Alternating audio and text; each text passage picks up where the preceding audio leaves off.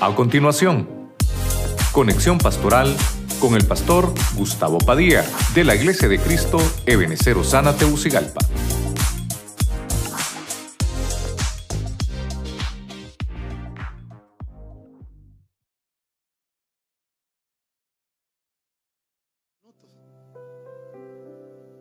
Momento decisivo. Eh, Ojalá que haya trasladado lo que yo sentí en mi corazón, porque el primer confrontado soy yo. Pude ver cómo Moisés le dice al pueblo, escojan la vida para que vivan, porque te van a ofrecer muchas cosas, pero toma la mejor decisión en Cristo.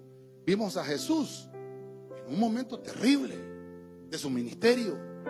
Cristo Jesús, humanidad, en el momento humano, en su naturaleza humana, cuando tenía que morir por la humanidad, se fue al Padre. Los demás se durmieron, pero gracias a Dios que nuestro Dios no se adormece ni se duerme en los momentos decisivos. Número dos, vimos a Josué. Después de que habían tomado la tierra prometida, estaba decidido y definido con su familia. Vamos a servir al Señor. Ya tomamos esa decisión. Dedicamos nuestra vida al servicio. Ustedes hagan lo que quieran. Pero yo ya estoy definido, dijo Josué. Qué tremendo. Tres, vimos a esta mujer, Barrut. No era israelita, era moabita. Supo inclinar su alma sobre el verdadero lugar donde tenía que inclinarla. Y le dijo a Noemí, donde te entierren a mí también. Ahí mismo. Decidida estoy, dijo. Es que tremendo. Número cuatro. Vimos a Pedro. Qué lindo Pedro. Se salió de esa atmósfera. Indecisa.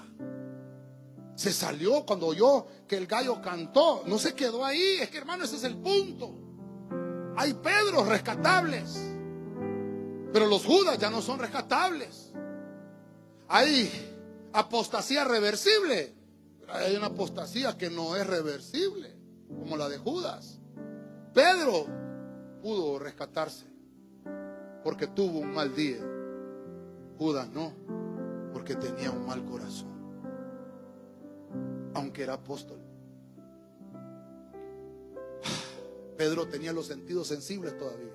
Cuando nosotros todavía lloremos, cuando todavía sintamos arrepentimiento por el pecado, todavía hay esperanza.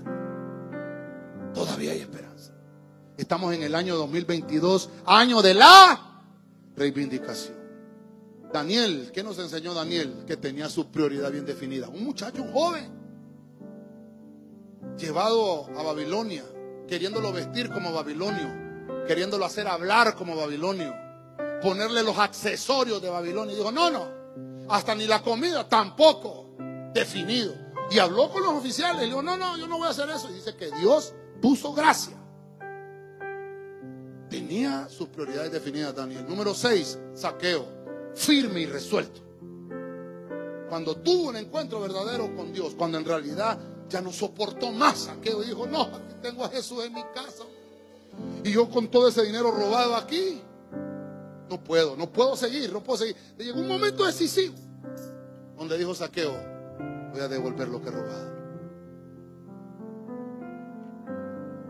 Y por último, el valle de la decisión. Joel, el único que te puede ofrecer esperanza es Jesús. El único que tiene las respuestas es Cristo. Amén. Y amén. Déselo fuerte al Rey.